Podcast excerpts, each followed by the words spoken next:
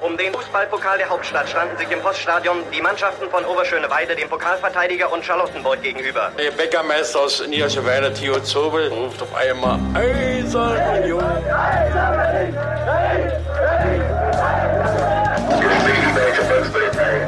Eine Bankbürgschaft aus Unions Lizenzunterlagen hatte sich als gefälscht herausgestellt. Union ist gerettet. Union ruft alle Berliner Fußballfans dazu auf, sich am Räumen des Stadions von Schnee und Eis zu beteiligen.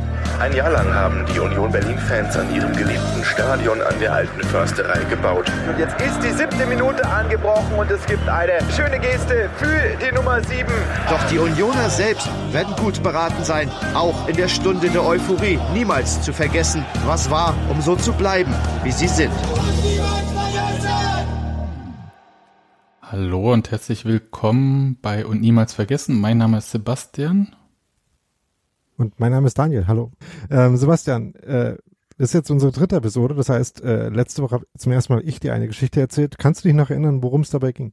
Das ging um die Krawalle am Alexanderplatz 1977 äh, anlässlich, also 7. Oktober 1977, das war der Republikgeburtstag und da wurde viel äh, negativ Dekadentes gerufen, wenn ich der, so die offiziellen ähm, Berichte ähm, oder Bezeichnungen mich richtig dran erinnere. Das ist richtig. Und interessanterweise ähm, ging es ja in deiner ersten Folge um den Schlachtruf Eiserne Union. Und zu beiden Themen hat sich in der Zwischenzeit, seit wir diese Folgen aufgenommen haben, noch ein bisschen äh, Follow-up, würde man es bei anderen Podcasts nennen, ergeben. In einem Interview, was ich geführt habe. Und das können wir uns jetzt mal anhören. Was dem Volkspolizisten dumpf in den Ohren dröhnte, löste bei den eingewählten Sicherheitsorganen ganz andere Reaktionen aus. Einen Tag später standen Mitarbeiter der Stasi bei mir vor der Tür und verlangten kategorisch das Verbot des unerhörten Schlachtrufes Eisenunion. Hier mein Zitat von damals. Einspruch war sinnlos. Also ging es ihm darum, also mir, den Schein zu wahren, den knallharten Auflagen wenigstens nach außen gerecht zu werden. Flugblätter wurden gedruckt und unter den Union-Fans verteilt. Spieler und Funktionäre setzten sich nun den meist jugendlichen Zuschauern zusammen und baten händeringend, sich etwas anderes auszudenken. Vergebens. Das Eisern Union war fortan nicht nur an der alten Försterei, die im Heimatstadion der Unioner zu vernehmen. Immer wenn Zuschauer in Leipzig oder auch anderswo das Gefühl hatten, betrogen zu werden, machte sich ein Teil des Publikums solcher Art Luft mhm. und brüllten auch dort Eisern Union. Du fragst dich jetzt vielleicht, wer das war, den wir da gerade gehört haben? Ähm, ich rate jetzt ins Blaue, Günther Mielis. Genau, der ist ähm, einige Jahre lang Präsident von Union gewesen und äh, unter anderem auch zu dieser Zeit 1977, als es diese Krawalle gab und hat mir da berichtet, wie ähm, die Reaktion der Stasi ähm, darauf ausgesehen hat, beziehungsweise wie sie bei ihm ankam. Ich kann das natürlich jetzt nicht im Einzelnen bestätigen, aber das ist, wie er mir davon berichtet hat. Und ich kann auch nicht bestätigen, wie ernsthaft wirklich die Versuche gewesen sind, ähm, auf die äh, gefühlte Opposition äh, von Union-Fans damit zu reagieren, diesen Schlachtruf Eisern Union zu verbieten. Aber jedenfalls ähm, hat er mir äh, das so berichtet. Und das fand ich eine interessante Anmerkung zu den beiden ersten Folgen, die wir hatten. Ja, tatsächlich. Also davon habe ich äh, so noch gar nichts gehört, aber ich hatte ja auch bis zum letzten Mal von diesen Alexanderplatzkrawallen gar nichts gehört. Insofern ähm, wundert das jetzt nicht. ja, äh, vielleicht äh, findet sich ja, also falls irgendjemand natürlich eins dieser Flugblätter hätte, wäre das natürlich ein spektakulär interessanter Fund. Ähm, aber mal sehen, ob wir die vielleicht noch irgendwann finden können. Daniel, dann äh, bin ich ja dran, dieses Mal äh, dir eine Geschichte zu erzählen. Ich bin schon sehr gespannt. Und äh, die ist jetzt nicht so weit her. Also, naja, vielleicht beides. Ähm, und zwar erinnerst du dich noch an das Jahr 1990? ganz dunkel, schwach. Äh, schwach, ne? Du bist 1990 geboren, daran liegt das, glaube ich, auch. Ja, also nicht an das ganze Jahr. Ja. ähm, ja, jedenfalls ähm, den 3. Oktober 1990. Da habe ich äh, keine äh, spezifischen Erinnerungen. Da war ich ungefähr äh, sieben, acht Monate alt. Aber du weißt also, ja, was da war. Ja, was da war, ist mir logischerweise klar. Genau. Also da war die Wiedervereinigung zwischen ähm, beiden te äh, deutschen Teilen, beziehungsweise, wie heißt es so schön, ähm, im Amtsdeutsch, die DDR trat dem Geltungsbereich des Grundgesetzes bei. Und zu dem Zeitpunkt, ja, so Oktober 1990, spielte ja der erste FC Union in der zweitklassigen ähm, ja, NOFV-Liga-Staffel, ja, also zweite Liga im Osten. Und ähm, das bundesdeutsche äh, Ligensystem war noch nicht in Ostdeutschland angekommen. Ursprünglich sollte es auch erst 1992 ankommen. Man hat es dann vorgezogen. Und es gab dann halt diese Qualifikationssaison zum bundesdeutschen Ligasystem, also Bundesliga, äh, zweite Liga und so weiter und so fort. Und das ist aber immer noch nicht ganz so die Geschichte, aber Union, äh, das können wir schon mal äh, festhalten, weil das dann auch so eine Geschichte ist, die die gesamten 90er durchzieht. Ähm, holt den Staffelsieg in dieser Liga Staffel A 1900 Mit einer ungeschlagenen Hinrunde. Auf jeden Fall. Aus aktuellem Bezug äh, kann man das ja mal kurz erwähnen. Richtig. Äh, willst du noch weitere gute Oben bringen, warum Union jetzt nicht aufsteigen sollte? Weil das ist nämlich dann auch passiert. Äh, es gab dann eine Aufstiegsrunde zur zweiten Liga. Union hat es nicht geschafft, in dieser Aufstiegsrunde sich für die zweite Liga zu qualifizieren, sondern aber darum geht's jetzt wirklich nicht, sondern es geht um was, was nicht stattgefunden hat. Das ist natürlich schwierig, immer irgendwas zu erzählen, was nicht passiert ist. Aber was nicht passiert ist äh, nach der deutschen Einheit ist die Wiedervereinigung des ersten FC Union Berlin mit dem SC Union 06. Ah ja. Also äh, ungefähr also so. Der, da ist niemand dem Geltungsbereich des anderen Vereins beigetreten. Nee, äh, und zwar so richtig gar nicht. Aber sie sind sich beide sehr, sehr nahe gekommen. Weil ich dachte, bevor wir quasi nur leicht zurückschauen, also in die 90er Jahre und vielleicht auch Anfang der Nuller Jahre, ähm, schauen wir nochmal ganz weit zurück. Und zwar in die äh, Nachkriegszeit, also in die Zeit nach dem Zweiten Weltkrieg, ähm, in die Zeit, wie ist das so auseinandergegangen. Und das hat noch nichts mit Mauerbau zu tun. Ja, das muss man in Berlin ja auch immer mal kurz thematisieren. dass es ähm, gab ja auch eine Teilung vor dem Mauerbau schon.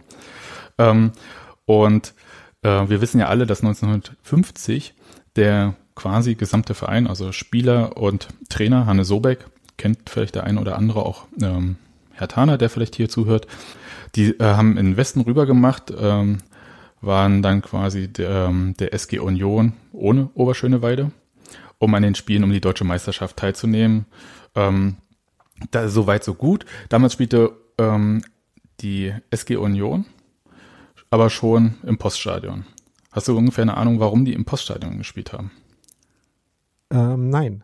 Ich ja. weiß, wo das Poststadion ist, weil ich äh, da in der Nähe selbst ganz gerne mal Fußball spiele. Das ist relativ nah am Hauptbahnhof. Ähm, Richtig. Also äh, ziemlich mittig in der Stadt gelegen. Mittig in der Stadt, aber für die Leute, die der ähm, historischen Teilung von Berlin nicht ganz so mächtig sind, im Westteil der Stadt. Also zwar in der Mitte, aber im Westen in Moabit. Und ähm, das war 1948, hat dort die Währungsunion stattgefunden im Westen. Da wurde die D-Mark eingeführt.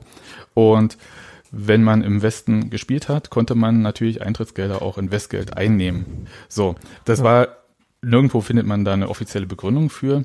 Äh, man findet aber offizielle Begründung, dass der Rasen an der Wuhlheide noch ein bisschen Zeit zur Erholung braucht, noch mindestens ein Jahr oder so. das, ähm, kann man sich so ungefähr so seinen Teil denken darauf. Ähm, es ging wahrscheinlich wirklich um das äh, Westgeld. Und in der Gesamtberliner Meisterschaft 1949-50 spielten noch zwei Ostvereine. Kennst du denn den anderen vielleicht? Äh, nein. Nein. Okay. äh, das ist nämlich äh, ganz witzig, ähm, weil der wurde auch gespalten und ähm, hat sich aber im Gegensatz ähm, zu diesen beiden Union-Vereinen nach der Wiedervereinigung mit seinem Westverein wiedervereinigt.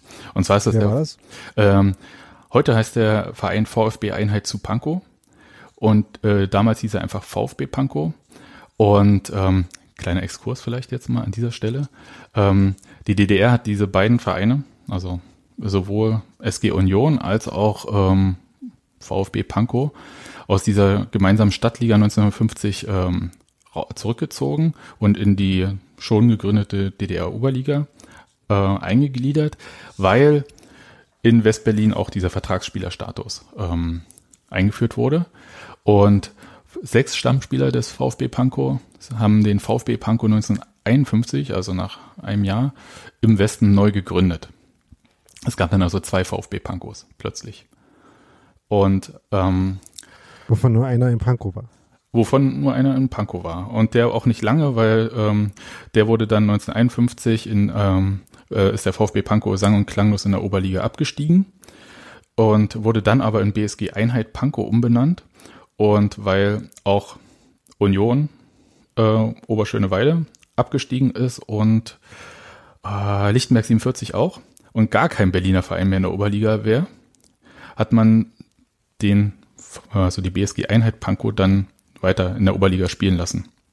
Auf okay. Beschluss. Ähm, sind dann aber ein Jahr später wirklich abgestiegen.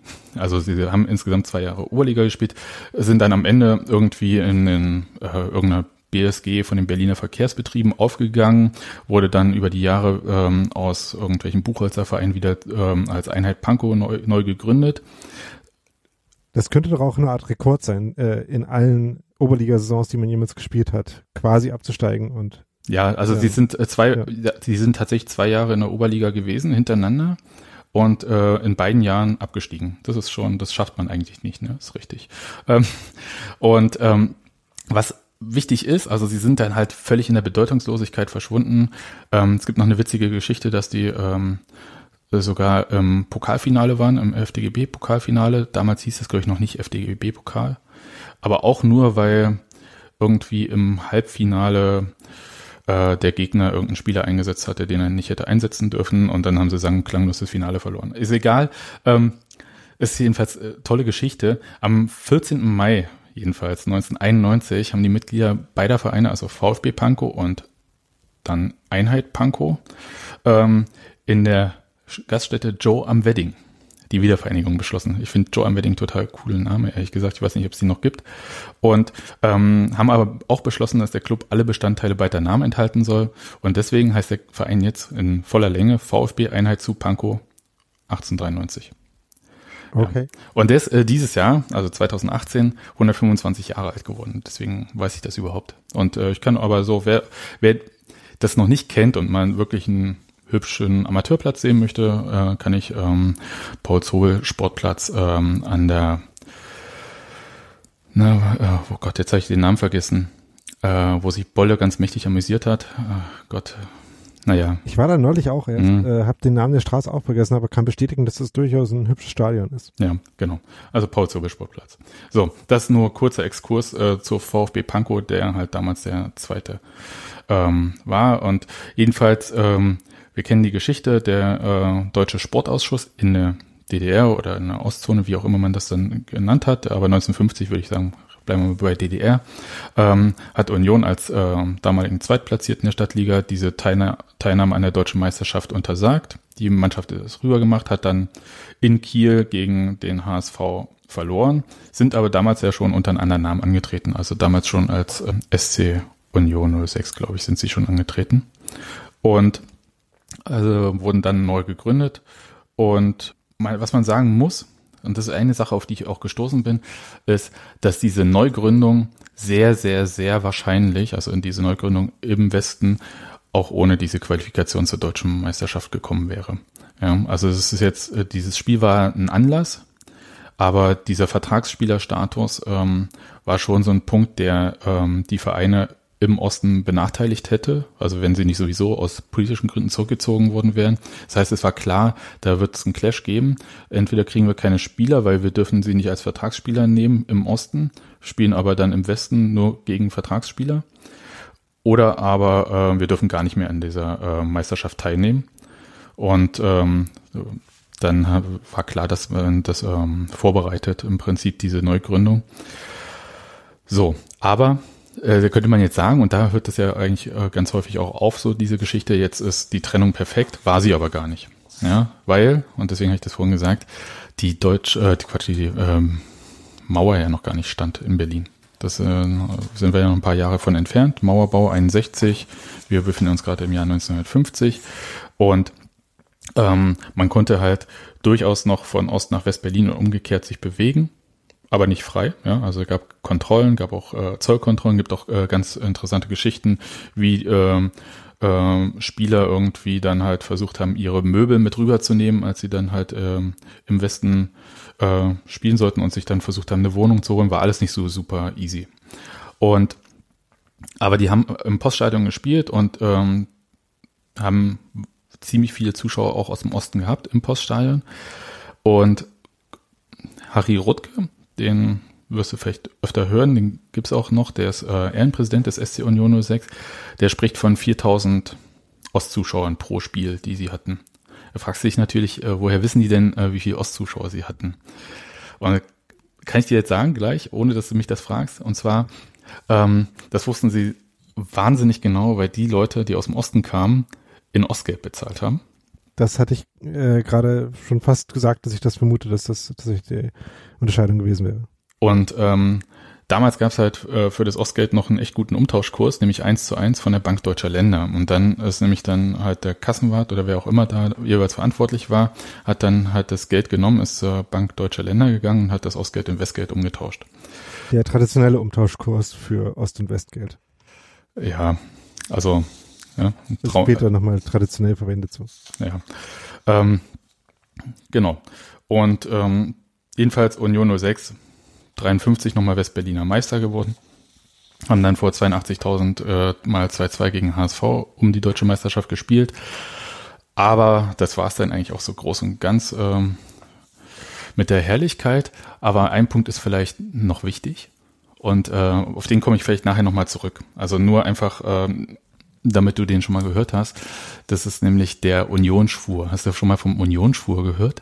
Ich nämlich nicht. Äh, nein, ich auch nicht. Okay, jedenfalls ähm, zum 50-jährigen Vereinsjubiläum 1956, äh, so, beziehungsweise sechsjährigen Vereinsjubiläum, je nachdem, wie man zählt. Ne? Aber in dem Fall haben sie das 50-jährige natürlich gefeiert, ähm, haben sie äh, etwas geschworen und darin soll es unter anderem geheißen haben, heilig, heilig erklingt es vom hohen Olymp, heilig der Boden draußen in der Wuhlheide wo die gute alte Heimat der Unioner liegt. Heilig auch der Eid, ihn wieder betreten zu wollen. Im Prinzip ist es jetzt äh, runtergebrochen, äh, im Prinzip so eine äh, Doktrin der äh, Unioneinheit, so wie sie meinetwegen die CDU halt bis äh, zum Ende der deutschen Teilung halt in Bezug auf die deutsche Einheit hatte. Ja.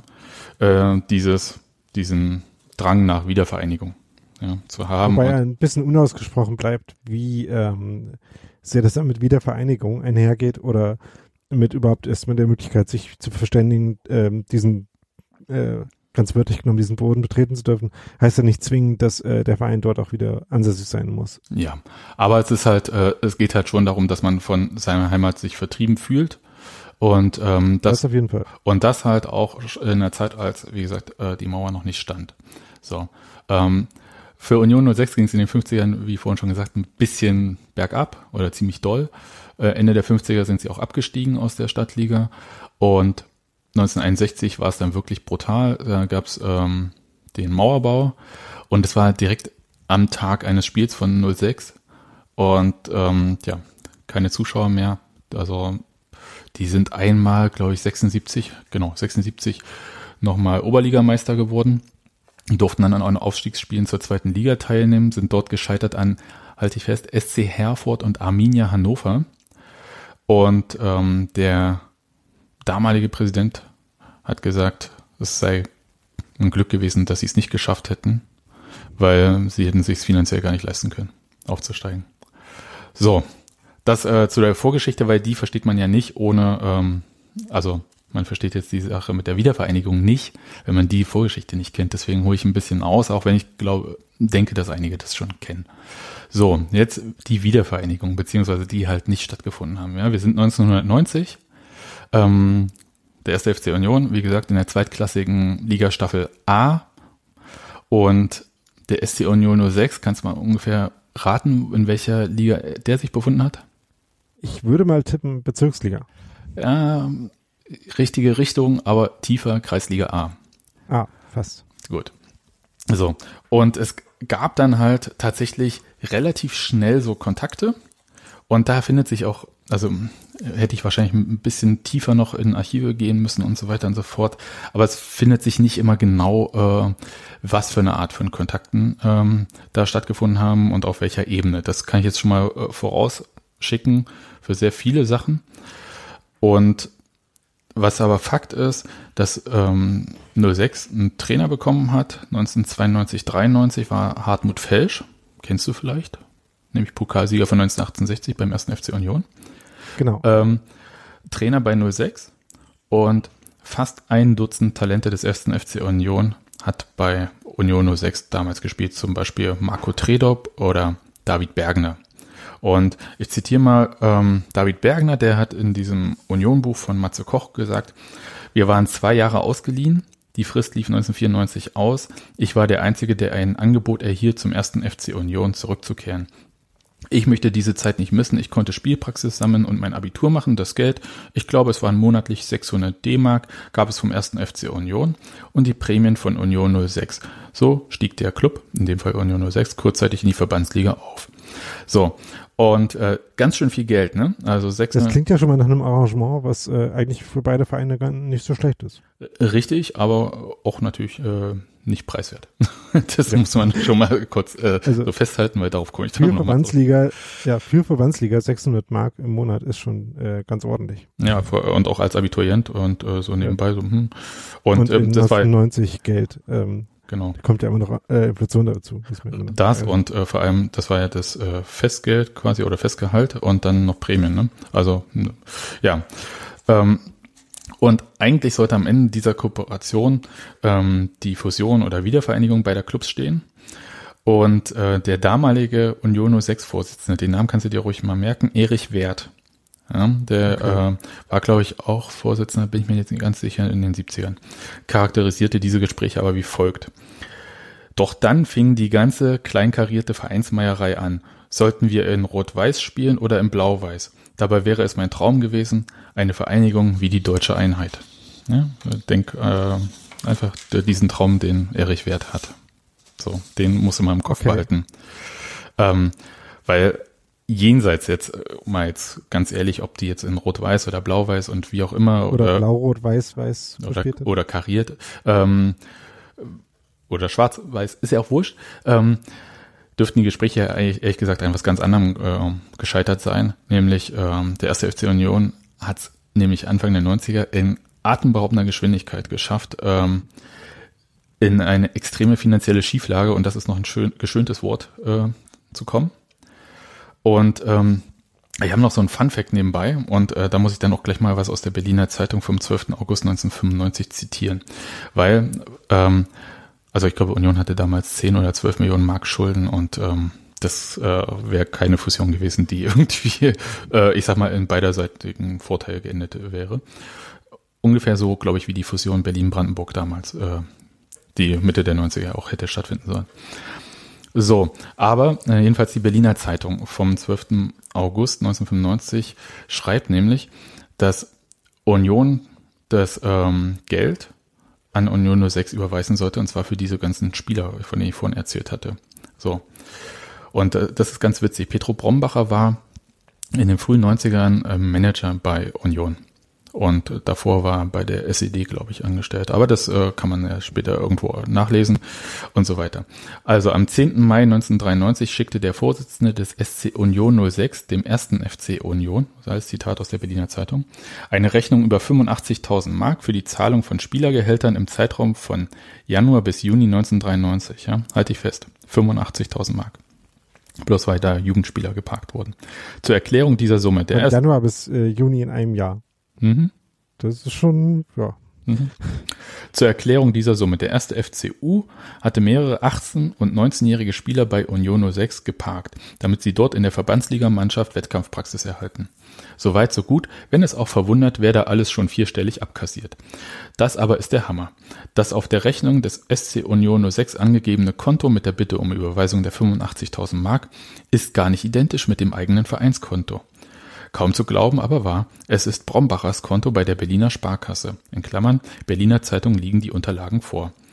Dem Union 06 Vorsitzenden Wert ist der Vorgang in Erinnerung. Jetzt Zitat. in der Berliner Zeitung von Erich Wert. Brombacher hat das so erklärt, dass die 85.000 Mark gesponsert worden seien und der Geldgeber das nicht über die offiziellen Clubfinanzen und auch nicht über sein Konto verrechnen wollte. Sei es wie es sei, der Vor also das ist jetzt wieder äh, die Berliner Zeitung, sei es wie es sei, der Vorgang ist beim ersten FC Union dieser Tage festgestellt worden, also drei Jahre später, äh, zwei Jahre später. Das Präsidium hat inzwischen beschlossen, Strafantrag gegen Brombacher zu stellen. Der Beschuldigte war zu einer Stellungnahme gestern nicht zu erreichen. Ich habe nie was gefunden, ob da irgendwas gefolgt ist oder so. Ja.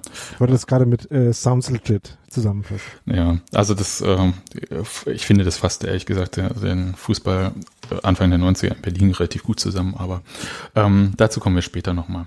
Jetzt kommt nämlich äh, ein Punkt, warum es sehr, sehr lange nicht zu äh, Wiedervereinigungsfusionsgesprächen mehr kam.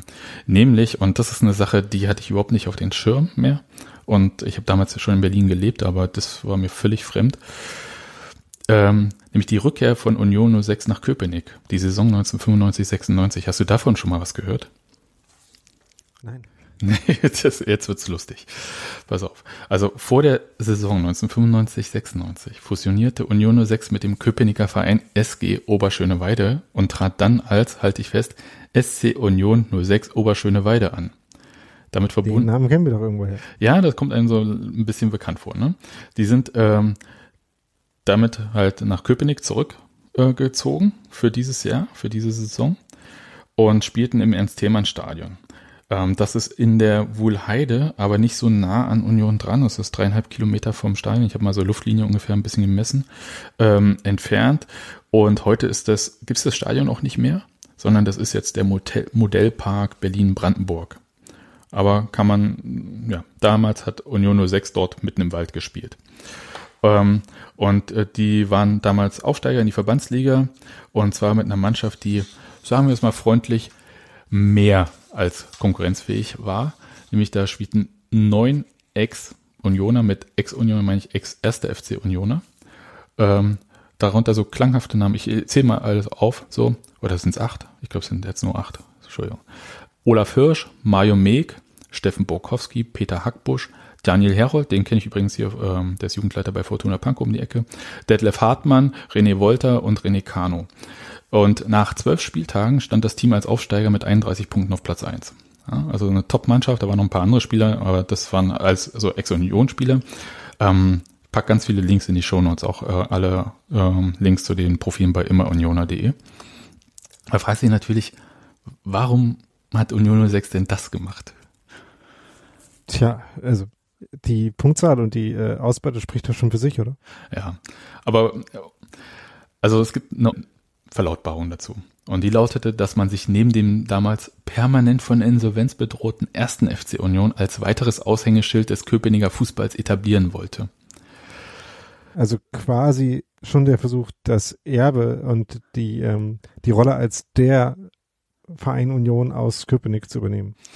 Und ich glaube, damit liegst du, ähm, mit der Interpretation liegst du super richtig. Ähm, aber es ist halt nur eine Interpretation, weil äh, so richtig doll nachweisen kann man es äh, nicht oder ich kann es jedenfalls nicht. Ähm, auf jeden Fall glaube ich diese Nummer mit äh, weiteres Aushängeschild gar nicht, sondern denke da schon an handfeste Interessen. Und ähm, da können wir, äh, kommen wir mal dazu. Und zwar ist dann nämlich was passiert, äh, dass die Spieler im November 95 plötzlich kein Geld mehr bekommen haben. So, und dann äh, zitiere ich dazu mal das Stadiongeflüster, das hatte die Berliner Zeitung damals, hieß das so, Stadiongeflüster vom 15.11.1995. Der Grund, also für die Nichtzahlung. Eine Bauträgervereinigung kam seit zwei Monaten ihren finanziellen Verpflichtungen gegenüber den Spielern nicht nach. Mit dem Umzug von Union 06 vor Wochen aus dem Moabiter Poststadion ins Schönerweider Stadion Fürstraße, also Ernst-Thiemann-Stadion, wurde für die Sponsoren der Ausbau des freien Geländes um die Sportanlage, Ernst-Thiemann-Stadion, interessant wert. Also wir kennen den Union-Vorsitzenden damals, Union 06-Vorsitzenden. Dafür sollten auch Fördermittel des Bundes fließen. So. Wieder die Berlin, äh, dachte ich auch. Ähm, jetzt wieder die Berliner Zeitung. Offenbar sind aber nun Komplikationen eingetreten. Auch das ist äh, so ein Satz, der passt auf alles in Berlin, äh, frühe 90er. Wie schon beim ersten FC Union mit seinem zweistelligen Millionenprojekt Sport- und Gewerbepark. Dazu komme ich irgendwann später mal in einer Episode. Äh, wird dann eine sehr lange Episode dann. äh, wird auch Union 06 als Sprungbrett für Baugeschäfte benutzt. Bei Union 06 haben sich übrigens die in dieser Branche tätigen, also in der Baubranche tätigen, Detlef Bracht und Gerhard Behrendt, Ex-Präsident, also von Union, vom ersten FC Union und Ex-Vize beim ersten FC Union etabliert. Das ist interessant. Also weil Detlef Bracht war von 93 bis 94 für ein Jahr Präsident beim ersten FC Union. Und in der Zeit, in der es viele Präsidenten gab. Ja, na, gar, gar nicht, ja, es gab da schon viele und so, aber in der Zeit, also er hatte, glaube ich, schon eine sehr, sehr kurze Amtszeit mit einem Jahr knapp. Und zusätzlich, und das ist jetzt witzig, ähm, das steht jetzt nicht in diesem Text drinne, war ähm, Petro Brombacher auch bei Union 06 engagiert. Ja, also so, so, so diese drei Funktionäre, Ex-Funktionäre des ersten FC Union, waren dann plötzlich nach ihrer Zeit beim ersten FC Union plötzlich beim SC Union 06 und haben und dann versucht der SC Union 06 nach Köpenick zu ziehen. Gerhard Behrendt, also der damalige Ex-Vizepräsident des ersten FC Union, war nach Erich Wert der zweite Vorsitzende von Union 06. So. Ähm, und jetzt gibt es so ein paar Sachen, also weil du ja äh, das Wort Erbe, äh, wie ich finde, völlig zu Recht schon benutzt hast. Union hatte natürlich äh, keine Kohle und auch äh, entsprechend nichts zu vererben, aber vielleicht ging es doch um was, was mit Erbe zu tun hat. Und zwar nämlich eine weitere Geschichte, für die ich äh, wenig harte Belege gefunden habe, ähm, die es aber geben kann, aber äh, ich muss jetzt mal sagen, es gibt so eine wirklich krasse Digitalisierungslücke und die betrifft so alles, was so Mitte der 90er und früher passiert ist. Da muss man dann halt wirklich schon wissen, welches Gericht hat mal was mh, geurteilt und was ist vielleicht das Aktenzeichen und so. Und ähm, ganz so tief habe ich mich jetzt nicht vorgewagt. Deswegen sage ich halt, weiß ich nicht, ob das jetzt alles so hinhaut. Ähm, was Fakt ist, ist, dass zumindest äh, nach Zeitungsberichten ähm, der SC Union ähm, das Erbbaurecht für das Stadion an der alten Fürsterei beansprucht hat, dass nämlich der angeblich, jetzt kommt es angeblich, der Vorgängerverein SC Union Oberschöneweide 1937 erhalten haben soll. Ich habe, wie gesagt, kein Gerichtsurteil oder so dazu gefunden, aber ich finde, dass das insgesamt relativ plausibel klingt und kann jetzt mal so ein paar über Bande so, das sind keine echten harten Belege, aber so ähm, ähm, paar so ähm, Indizien anbringen. Du meintest jetzt, dass du kein, äh, keine direkte Bestätigung dieser Erbbaupacht-Erstellung äh, von 1937 gefunden Nee, hast, nicht, nicht, nicht nur nicht oder, 37, ähm, sondern von dem, ähm, äh, müsste ja so ein Rückübertragungsanspruch irgendwie gestellt worden sein äh, durch Union 06 oder den ersten FC Union. Also der Beanspruchung von was auch immer es da gab in den 90ern dann. Genau, also auf dieses Geländestadion einer alten Fürsterei. Ja, und ähm, es geht halt die Geschichte um, dass die halt mit ihren Rückübertragungsansprüchen gescheitert sind. Wie gesagt, ich weiß es nicht, aber äh, ich finde, es klingt relativ plausibel. Kann natürlich auch sein, dass sie einfach gar keine gestellt haben und das äh, Gelände so als äh, volkseigenes Gelände an das Land Berlin übergegangen ist. Ich würde aber sagen, ähm, auf der Suche nach Geld und Bauland, und zwar günstig, ähm, hat damals jeder und äh, jede Person äh, einen Rückübertragungsanspruch gestellt und ich würde sagen, es wäre geradezu fahrlässig gewesen, hätte Union 06 oder der erste FC Union das nicht auch probiert. Und es geht halt auch weiter die Geschichte, dass ähm, in mehreren Instanzen dieses Recht auf Rückübertragung ähm, diesen beiden Vereinen abgesprochen wurde, weil ähm, der SC Union 06 1950 neu gegründet wurde, also eine Neugründung ist und keine äh, wie auch immer, Fusion oder irgendwas, ja, also das ist eine Neugründung.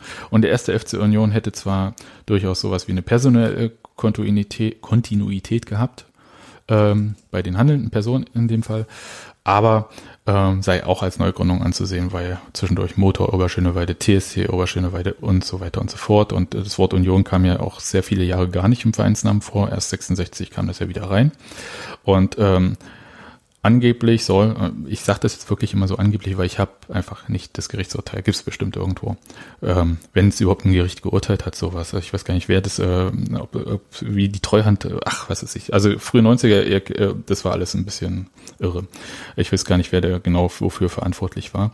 Aber äh, angeblich ähm, soll tatsächlich ähm, nämlich der Verein SG Union Oberschöneweide das Recht auf Rückübertragung gehabt haben aber leider, und jetzt kannst du dir vorstellen, wie leid das auch allen tat, ähm, wurde, de, äh, wurde dessen Fußballabteilung de facto 1972 gezwungen, in der DDR äh, sich aufzulösen, weil die sollten, ja, die haben ja eine äh, Zeit lang, gab es den ja noch, also diesen S. Ähm, G Union Oberschöneweide gibt's auch heute noch als Verein. Ja, das ist ein Kegelverein, heute nur noch. Äh, und SG Oberschöneweide, man muss da SG Union, ja, ja, SG ja. Union Oberschöneweide ist quasi äh, so in der Kontinuität ähm, eigentlich der Verein, der aus dem ganzen Schlamasse da so hervorgegangen ist. Ähm, aber der, ähm, da sollte die, äh, das Fußballteam sollte dann irgendwie nach, oh Gott, wie Müggelheim oder so umziehen und haben sich lieber aufgelöst, als irgendwie da ähm, ins Nirgendwo zu ziehen. Ja, und äh, dann gab's dann halt gar keinen mehr und deswegen ist das äh, Gelände ans Land gefallen. Und ähm, das ist auch so ein bisschen vielleicht der Schlüssel dann, äh, ist vielleicht auch für ganz viele Folgen was, äh, wie ähm, naja, der Stadionbau in 90er, das ist auch so eine Neverending Story und Nullerjahre und so weiter und so fort. Ja, also lange Geschichte, kurzer Sinn. Ähm, das volkseigene Grundstück ist dem Land Berlin zugefallen. Ich habe noch ein weiteres Zitat. Bei immerunioner.de gibt es ja so für die einzelnen Präsidenten auch so Charakterisierung. Ähm, und das Witzige ist, dass man zu diesem Präsidenten Detlef Bracht ähm, ehrlich gesagt sehr wenig findet, bis gar nichts. Also auch in den ganzen Geschichtsbüchern, die es so gibt, da wird der ab und zu mal zitiert, aber so richtig irgendwie, ähm, was er so für den Verein getan hat, um es mal freundlich zu sagen, äh, lässt sich nicht ganz so immer rauslesen. Ähm, jedenfalls bei immerunioner.de wird ähm, über Detlef Bracht äh, gesagt, der Gipfel ist, dass Bracht mittlerweile beim ersten FC Union zurückgetreten, ja, wir erinnern uns, 94 zurückgetreten, mit im Boot war, als der Westberliner Verwandte Union 06 sich ab 1995 anschickte, am vermeintlichen Totenbett des FCU den Puls zu füllen und bei erster Gelegenheit die Leiche zu fleddern. Ähm, ja, kann man äh, erstmal so stehen lassen, aber Du verstehst ungefähr das. Aber warum macht Union 06 sowas mit, ist halt die Frage. Ne? Also ähm, warum ähm, irgendwie äh, Leute versuchen, ähm, also an Bauland zu kommen und sonst was und äh, irgendwie damit zu spekulieren und das gerade in der Nachwendezeit, das ist ja alles plausibel. Warum macht halt... Also ich meine, wir hatten ja schon äh, den Fall, dass irgendwie da Präsidenten Geldbeträge auf ihre eigenen Konten überweisen lassen. Und wenn man halt so einen Verein hat, der eventuell irgendwie. In dem Fall äh, Petro Pombacher war der Manager übrigens. Äh, okay. Ja, sorry. Ähm, dass, äh, wenn man einen Verein hat, der eventuell Strahlkraft hat, um in einer größeren, äh, um einem größeren fußballerischen Rad zu drehen, ähm, das und so ein Verein, ähm, der eben dann irgendwie Kreisliga gespielt hat ein paar Jahre vorher, ja auch kein so großes ähm, Unternehmen ist ähm, im Sinne von, dass da so viele beteiligt sind, dass da ähm, so eine große aktive ähm, Fangemeinschaft irgendwie drumherum steht, sondern es vielleicht auch gar nicht so vieler, ähm, so vieler ähm, Kraft bedarf, um denen in eine bestimmte Richtung zu lenken und da bestimmte ähm, mit einer bestimmten ähm, Anfangsenergie und sowas zu unternehmen, wie eben sich jetzt als Profiverein dann wieder in Köpenick etablieren zu wollen. Ähm, vielleicht gehören da gar nicht so viele verschiedene Motivationen dazu. Ja, und ich habe mir halt gedacht, also das ist jetzt auch wirklich nur äh, so meine Interpretation, dass ähm, dieser Schwur der 06er von 56, ja, äh, dieses Zurück ähm, in die Wuhlheide, ja, äh, diese Erde wieder zu betreten und äh, wenn man das ähm, so sieht, dann erscheint mir das erstmal plausibel, dass halt äh, so, ja, wir kehren wieder zurück und ähm, an unsere Stammheimat und so weiter und so fort. Klingt das erstmal ganz okay. Und jedenfalls ähm, der Union 06 Vorsitzende Erich Wert, ähm, der auch wirklich alles, der war selber Taxiunternehmer und hat komplett 06 gelebt, ja, muss man so sagen. Ähm, und der hat 1995 gesagt, sollte der erste FC Union wirklich in Konkurs gehen, könnten wir in die Bresche springen. Das war auf jeden Fall, ich glaube, so, das waren so Punkte, wo man sagen kann, ja, da braucht man über Fusion auch nicht mehr reden. Und ähm, diese Mannschaft, die sie da hatten in der Verbandsliga, diese wirklich teure Mannschaft, die aber auch weit über Niveau Verbandsliga gespielt hat, ähm, die ist ähm, dann November 1995 auseinandergebrochen. Ja, und die sind dann halt äh, gewechselt, weil Geld war weg. Dann wozu dann noch da spielen. Und die hatten zum Ende der Hinrunde 39 Punkte haben in der Rückrunde. in der Runde auch, oder? Nee, fast. Ja, tatsächlich fast, weil sie haben nur einen Punkt geschafft in der Rückrunde. Äh, hatten 40 Punkte und sind mit 40 Punkten abgestiegen. Und Erich Wert sagte dazu ähm, äh, in den Berliner Medien, dann platzte in 10.000 Metern Höhe der Ballon und der freie Fall begann. Es gibt sehr viele verschiedene Geschichten darum, warum das Geld ausblieb. Ähm, wie gesagt, eine haben wir da oben gehört, ne, dass, den, ähm, ähm, dass die sponsornden Baufirmen in wirtschaftliche Turbulenzen geraten sind. Und dann gibt es eine Geschichte, die wird ständig wiederholt, aber für die habe ich aber wirklich keinen Beleg gefunden, sondern die habe ich nur so Berichte gelesen drüber. Tatsächlich auch in Medien, aber Belege, richtig harte Belege, wo man sagt, okay, das war so, habe ich nicht gefunden. Nämlich, dass die Firmen die Unterstützung entzogen hätten, weil die Mitglieder von Union 06 einer Fusion mit dem ersten FC Union nicht zugestimmt hätten.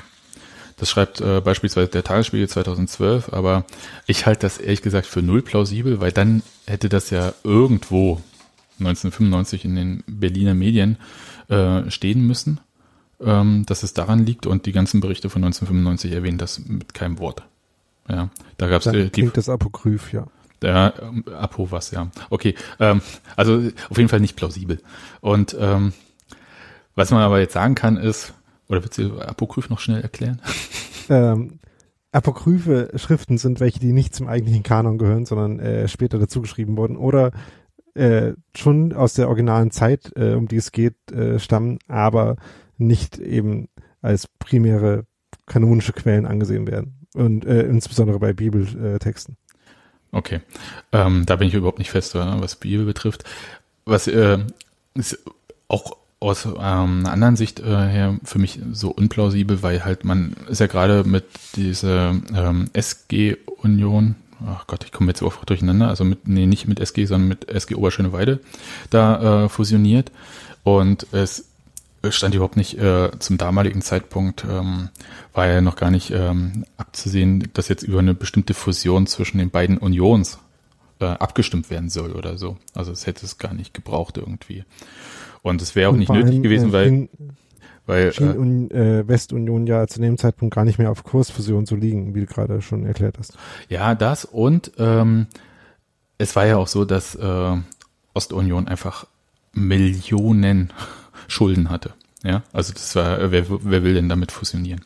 Ähm, ich meine, gut, da ist halt noch die Frage, ob man mit Fusion tatsächlich ähm, vereinsregistertechnisch äh, meint zu fusionieren oder ob man meint, dass sich äh, zum Beispiel der Verein, der zweistellige Millionenbeträge äh, Schulden hat, auflöst, ähm, von diesen Schulden, die er hat, zurücktritt ähm, und eben als ideeller Wertverein in dem anderen aufgeht. Ja, ich glaube. Das könnte man ja mit Fusion meinen, zumindest mit einer gewissen Distanz. Ich, ich, ich kann ja noch, also so, äh, wenn wir bei dem, wie ich finde, eher plausiblen Bereich bleiben, also dass äh, es Anfang der 90er vor allem um äh, Baulandspekulationen ging.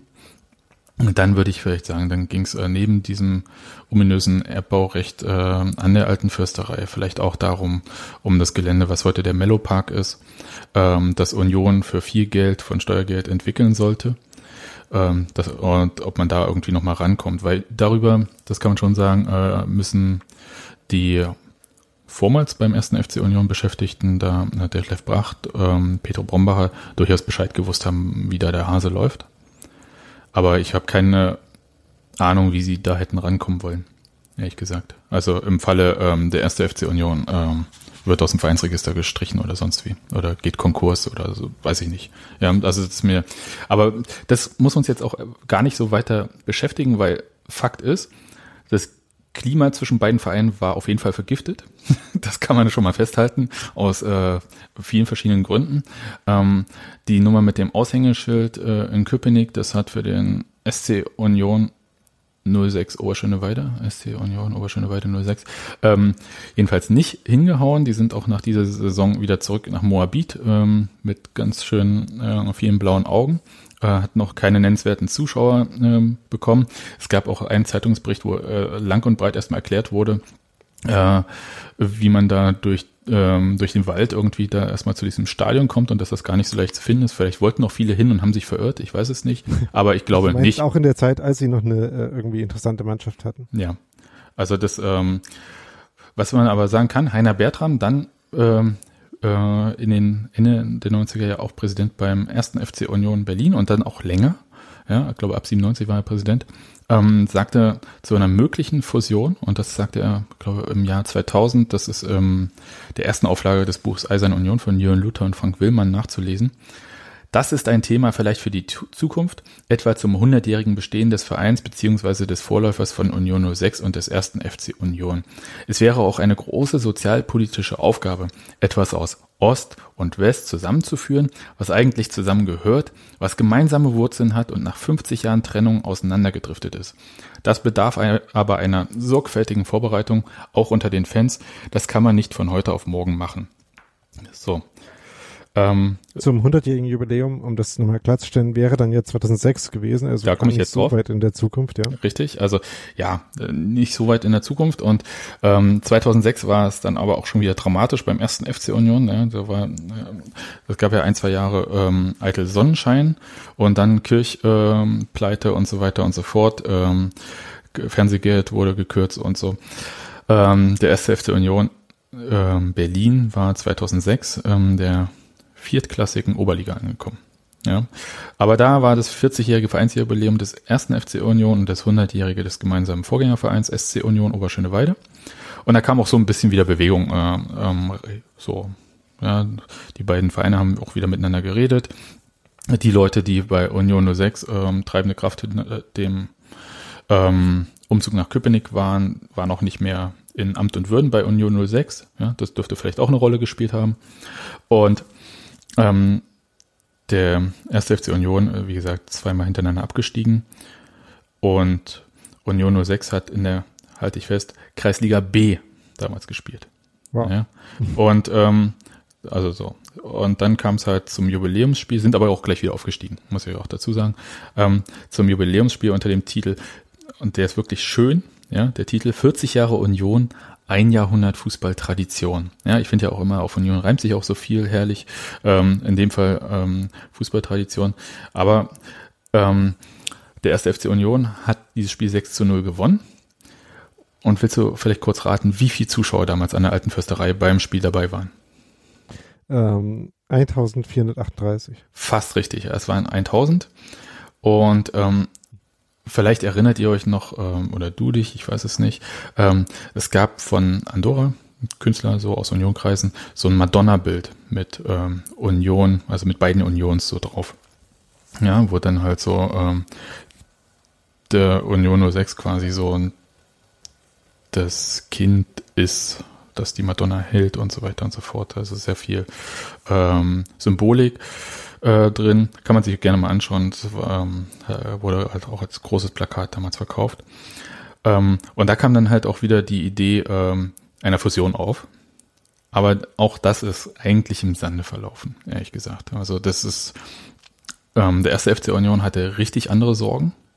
Also da ging es darum, ähm, relativ schnell aus dieser Oberliga rauszukommen und dann ähm, vor der Drittligareform äh, die Qualifikation zu schaffen. Also um nicht in der Regionalliga, in der viertklassigen Regionalliga fest, also dann später viertklassigen Regionalliga festzusitzen. Wie das ja, das hat funktioniert. Ja, genau, das hat auch funktioniert. Ähm, wir sind ja auch nicht mehr Anfang der 90er, ne? Also da, ähm, wie gesagt, ähm, in den 2000ern haben auch Dinge wieder funktioniert. Und 2015 ähm, haben wir so in Europa so den Höhepunkt dieser Flüchtlingsbewegung und ähm, da kam es dann zu einem Benefizspiel vor dann 2000 Zuschauern zwischen beiden Vereinen und ähm, das haben beide Clubs veranstaltet äh, mit Bezug auf ihre eigene Fluchtgeschichte und auch dieses Programmheft. Ich werde das verlinken, ist auch online noch so ein nachlesbar. So, das war es aber auch. Und ich habe so ein bisschen drüber nachgedacht, wie realistisch eigentlich so eine Fusion überhaupt gewesen war, so von Beginn an. Und ehrlich gesagt, äh, die Idee ist charmant und mein, ich habe auch viel so Union-Forum, wirklich ganz, ganz alte Beiträge. Das, Schöne am Union-Forum ist, dass das äh, alles irgendwie noch online ist, äh, so gelesen. Und da wurde sich wirklich um viele Sachen gestritten, auch ob man vielleicht das, äh, den Zusatz 06 in den Namen des ersten FC Union Berlin e.V. mit aufnimmt, äh, auch ohne Fusion, um klarzumachen, dass man von da weg ist oder von daher kommt quasi von diesem Jahr. Aber ehrlich gesagt, es ist halt eine Neugründung von 1966, auch dieser Gedanke mit 06, äh, das ist ja nicht falsch, ja, das ist, das ist halt so alles, was so diese Vorgängertradition ist, aber ehrlich gesagt äh, muss man das ja nicht äh, so ausreizen und ich finde, es klingt dann auch so ein bisschen wie 1899 Hoffenheim. Und das ist so meine Sache, aber charmant ist die Idee halt auch, auch dieses Zusammenwachsen und Wiedervereinigen nach der deutschen Teilung, finde ich auch super. Und jetzt äh, ganz viele Abers. Ja. Es gibt ja, ähm, um kurz darauf nochmal mhm. zu sprechen zu kommen, ganz viele Stellen, an denen irgendwie in äh, von Graffitis bis zu äh, Stadionverzierungen ähm, auf alle möglichen Daten Bezug genommen wird. Und ähm, da ist ja so, dass de facto alle irgendwie auf 1966 als Gründungsdatum von Union sich beziehen. Ja, das ist ja auch, ähm, das ist tatsächlich auch ähm, der richtige Punkt. Ja, weil ähm, das ist halt äh, die ähm, äh, tatsächlich nachvollziehbare ähm, Linie, in der sich der Verein tatsächlich befindet. Und ähm, alles andere wäre halt so ein Hinzuziehen und auch ein Negieren von deutscher Geschichte, ehrlich gesagt, so ein bisschen. Ja, also so genau. ähm, äh, und so ist die halt auch sichtbar in dieser ganzen. Ist ja nicht so, als ob Union irgendwie vorher nicht existiert hätte, ähm, aber als erste FC Union seit 1966 und das halt äh, aufgrund äh, der politischen Umstände auch. Und es ist vielleicht auch nicht so, dass man, um zu behaupten, dass es da eine Verbindung zwischen diesen Vereinen gibt, die beiden Vereine zwingend fusionieren muss, sondern man kann eben, äh, wenn man sich zum Beispiel diese Geschichte anguckt, äh, man kann darauf verweisen, an welchen Stellen die sich verbunden hat und an welchen sie sich getrennt hat und anerkennen, dass ähm, es da Gemeinsamkeiten gibt und dass es in irgendeiner Weise zusammengehört, aber deswegen nicht äh, unbedingt wieder zusammenwachsen wird, also oder kann. Ich, ich würde sagen, es wird auch nicht mehr zusammenwachsen und zwar aus verschiedenen Gründen. Wir können mal ganz kurz, also erstmal der erste FC Union hat ähm, eigentlich immer, äh, wenn auch unter vielleicht äh, wechselnden sowohl politischen als auch sportlichen Umgebungen Leistungsfußball gespielt. Ja, also das muss man schon mal sagen. Also eigentlich waren es immer professionelle Bedingungen, auch wenn die Leute sich nicht immer professionell benommen haben im Umfeld. Aber zumindest beim, beim Sport jedenfalls. Und ähm, Anfang der 90er gab es halt, wie gesagt, habe ich vorhin ja erzählt, ähm, dieses, äh, dieses Tempo, in dem die über 10 Millionen D-Mark Schulden angehäuft haben, ist wirklich fantastisch. Ähm, also und zwar im negativen Sinne fantastisch. Das war ging sehr schnell. Und äh, das hat eigentlich das äh, von der ersten FC Union Seite eher unmöglich gemacht und von der SC Union 06 Seite muss man auch sagen, dass der Verein sich ja völlig anders entwickelt hat. Ne? Der war im Verein auch so Leistungsfußball und ist dann im Prinzip durch die Niederungen des Westberliner äh, Verbandes gegangen. Und mit Niederungen meine ich wirklich ganz tief unten und ähm, ist ein Verein geworden, der sehr stark in diesem Moabiter Kiez verwurzelt ist, der ähm, auch das annimmt und der hat ähm, damals, glaube ich, 2015 150 Mitglieder gehabt. Und ich weiß nicht, wie viele Mitglieder Union 2015 hatte, 12.000, 14.000 irgendwie in dem äh, Dreh.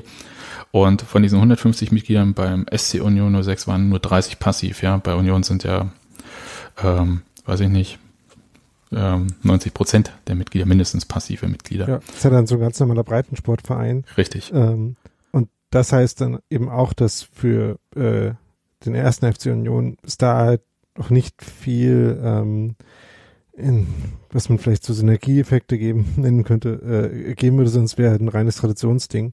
Ja. Und ähm, davon hätte wahrscheinlich dann in seiner jetzigen Existenz keiner der Vereine was. Richtig, und das ist tatsächlich so der Punkt, dass man ja immer bei diesen Fusionsdingen davon ausgeht, dass da irgendwie ähm, äh, gemeinsam was Größeres entsteht.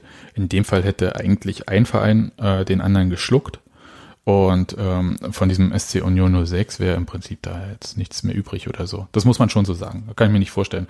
Oder umgekehrt, ähm, Union wäre halt in den 90ern pleite gegangen und dann hätte sich die Sache mit der Fusion auch erledigt gehabt. Ähm, jetzt haben wir ganz wenig über Fusionsgespräche gesprochen, aber sehr viel, warum diese Fusion äh, nicht stattgefunden hat, beziehungsweise diese Wiedervereinigung ähm, der beiden Vereine nach der deutschen Wiedervereinigung.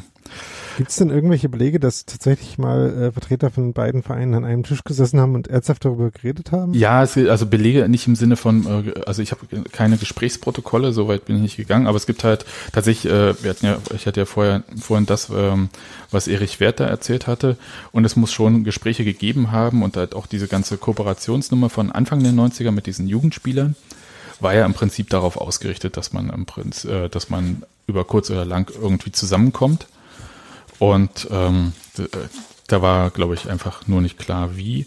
Und man muss einfach auch sagen, dass ähm, war unter den Bedingungen, dass da halt ein Verein versucht, äh, Profifußball zu machen und äh, aber nicht weiß, wie Profifußball geht und aber von heute auf morgen äh, sich darüber finanzieren muss, ohne irgendwie mal, also wie das halt eigentlich allen quasi de facto professionellen Vereinen in der DDR ging. Ja, denen ist die Finanzierung durch die Trägerbetriebe äh, abhanden gekommen. Und die mussten schnell Geld auftun, deswegen haben die so schnell äh, Schulden angehäuft, weil die wahnsinnig viel äh, Geld verbraten haben an Gehältern teilweise, die sie halt null refinanzieren konnten, Sponsoring und so weiter und so fort. Was für etablierte Firmen, die gesponsert haben, gab es in den 90ern schon, in den frühen 90ern. Ja, also das war, ähm, das halt war alles äh, komplex und schwierig und Nee, also das, äh, also du kannst, was ich nicht gefunden habe, war halt wirklich so feierliches Zusammensitzen von oder so. Ich kann mir vorstellen, dass man versucht hat, irgendwie auf einer Arbeitsebene ähm, da Schritte festzuzurren. Man sollte aber vielleicht immer dran denken, dass es, äh, wenn es in anderen Bereichen schon nicht so professionell abgelaufen ist, dass in dem Bereich vielleicht auch nicht so verbindlich abgelaufen ist, wie man sich das heute vielleicht vorstellen würde. Ja, also man könnte sich ja dann sowas vorstellen wie, es gibt äh, Leute, die sich äh, in einem Büro treffen und vorher äh, Präsentations abgeben darüber, dass sie zuversichtlich sind, äh, jetzt das und das zu erreichen und danach, dass es jetzt zwar gerade noch nicht dazu gekommen ist, aber sie weiter zuversichtlich sind. Ähm, dafür war das vielleicht alles tatsächlich dann nicht nee. professionell genug, nee, aus den nee. Gründen, die du gerade schon ausgeführt hast. Nein. Und auch, ähm, man muss jetzt auch mal sagen, also wenn es halt so weit ist, dass ähm, Medien einfach irgendwelche ähm, Dokumente aus den Vereinen ähm, direkt äh, vorliegen haben, wie halt äh, diese Rechnung da, äh, die ich am Anfang erwähnt habe. Hm, naja, also das war, äh, das war eine andere Zeit, muss man so sagen. Ja, und ich glaube, heute äh, spielt das keine Rolle mehr. Also das ist ähm, völlig, also ich glaube aus heutiger Sicht äh, wäre das absurd irgendwie zu denken, dass beide Vereine irgendwie ähm, da zusammengehen können. Ich glaube, man kann irgendwie miteinander arbeiten und ähm, auch selbst bei Kooperationen, ja, also wo sollen die denn äh, wie kooperieren? Das, äh, da fällt, also, fällt mir wenig ein, also außer irgendwie in bestimmten Bereichen wie Ausbildung oder sowas. Ja, also ich glaube sportlich, äh, in der sportlichen Ausbildung gibt es da schon gar keinen äh, gemeinsamen Grund mehr. Man könnte sich natürlich vorstellen, dass es irgendwie ähm, ein irgendeine Art von sozialem Ereignis äh, gibt, wo man äh, diese gemeinsame Tradition hin und wieder mal ähm, betont, ja. in irgendeiner Weise lebt hm, und die Wie halt bei diesem, von Union, ja, ja äh, und entweder man ein Spaß-Freundschaftsspiel macht zwischen den äh, tatsächlichen Mannschaften oder sowas wie die Traditionsmannschaft von Union irgendwie gegen die alten Herren von äh, Union 06 spielt. Aber ich glaube, mehr, ähm, mehr ist da gerade nicht äh, absehbar. Genau. Gut, das war meine Geschichte jedenfalls. Ähm, wie, also oder warum es bei Union nach der deutschen Einheit keine Wiedervereinigung gab. Ähm, ich hoffe, sie hat dir gefallen. Und, ja, vielen Dank. Ähm, willst du vielleicht äh, erzählen, wo man uns äh, in sozialen Medien findet und äh, Feedback geben kann, falls man Feedback geben möchte zu dieser Episode? Also ihr findet uns natürlich erstmal auf unserer Internetseite im, im Web, ähm, die heißt und minus niemals minus vergessen minus podcast.de. ähm, aber ihr findet uns auch auf Twitter ähm, unter unv-podcast, glaube ich. UNV-Podcast. Ja, genau. Ähm, genau. Und ähm, dort findet ihr auch äh, uns beide verlinkt, äh, wie man äh, uns persönlich anschreiben kann. Und wenn ihr uns Tipps zu neuen Sendungsthemen geben wollt, dann denkt dran, dass ihr uns das nicht zusammenschreibt, sondern immer einem von uns, nämlich äh, per E-Mail zum Beispiel unter dann Daniel oder Sebastian at und minus niemals minus vergessen minus podcast.de. Das müssen wir irgendwann mal, müssen wir diese URL einsprechen oder so. Ähm, damit wir uns nicht immer totlachen, wenn wir so viel Minus sprechen. Es gibt sprechen. auch Podcasts, die ähm, es tatsächlich zu einer äh, humoristischen Tradition machen, dass mindestens einer der Hosts äh, die eigene Website und die eigene E-Mail-Adresse sich nicht merken kann. Also merken kann ich es mir schon sogar sehr gut. Äh, ja sehr sprechend. Ähm, ja, dann kann ich noch sagen, dass äh, wir Aufkleber haben von unserem Podcast und wer vielleicht welche zugeschickt bekommen haben möchte, ähm, da würde ich äh, bereit sein, ein paar Briefumschläge zu füllen. Ja, schickt einfach eine Nachricht, vielleicht auch an, ähm, also via Twitter oder ähm, E-Mail. Und ähm, dann habt ihr ein paar Aufkleber in rund oder eckig, je nachdem wie ihr wollt. Ähm, oder beides ähm, von unserem kleinen feinen Podcast. Das war's. Und Nochmal danke an Steffi für das schöne Logo, das ja. auf diesem Podcast auch ist. Und dann ähm, bin ich sehr gespannt, was du in der nächsten Folge erzählst, Daniel. Und äh, ihr könnt vielleicht, wenn euch der Podcast gefallen hat, den bei iTunes oder panoptikum.io bewerten. Ja. Und empfehlt ihn allen, die sich vielleicht für Union-Geschichte interessieren sollten. Ich bin auch für viele Hinweise sehr, sehr dankbar, weil es ist wirklich in manchen Bereichen gar nicht mal so einfach, dann Sachen zu finden und ähm, denen nachzugehen. Aber ich kann sagen, dass ähm, wenn ich am Anfang vielleicht noch gedacht hätte, hm, ja, äh, findet sich äh, nicht so leicht irgendwie da mal eine Geschichte, bin ich äh, über diese, jetzt beispielsweise bei dieser Episode, über die Recherche schon auf drei weitere Geschichten gestoßen, die ich auf jeden Fall machen werde. Insofern, ähm, das äh, kommt dann so. Genau, und ähm, es gibt auch nicht nur die Möglichkeit, uns auf äh, konkrete Themen hinzuweisen, sondern wenn ihr wenn euch irgendwo auffällt, dass irgendwo ein Haufen Dokumente irgendwie aus der Geschichte von Union rumliegen, dann äh, teilt uns das auch gerne mit und äh, wir wühlen uns dann da gerne selber durch und finden dann interessante äh, Teile, die man zu zukünftigen Episoden verarbeiten kann.